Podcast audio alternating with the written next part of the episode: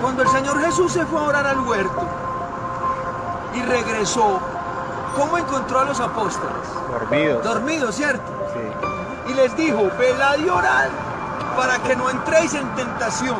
Amén. El espíritu, la verdad, está dispuesto, pero la carne es débil.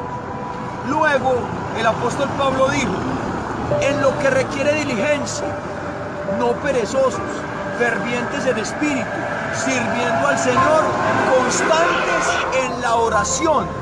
Dice, orad sin cesar. Amén. Sí.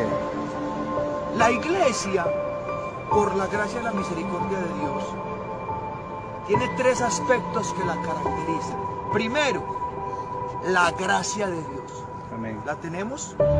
Con ella vivimos bien. Dos, el fruto del Espíritu Santo.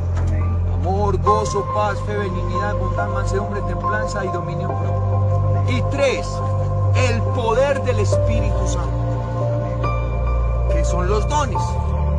Ahí está palabra de sabiduría, palabra de ciencia. Sí.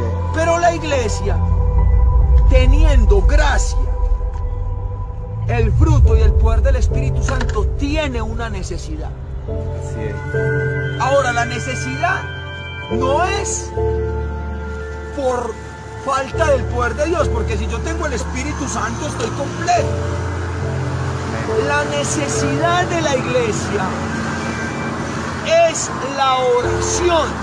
Sí es. Esa es la necesidad. La iglesia tiene comida, ropa, techo, casas, carros, neveras llenas, eh, celulares y muchas cosas, pero está floja en la oración.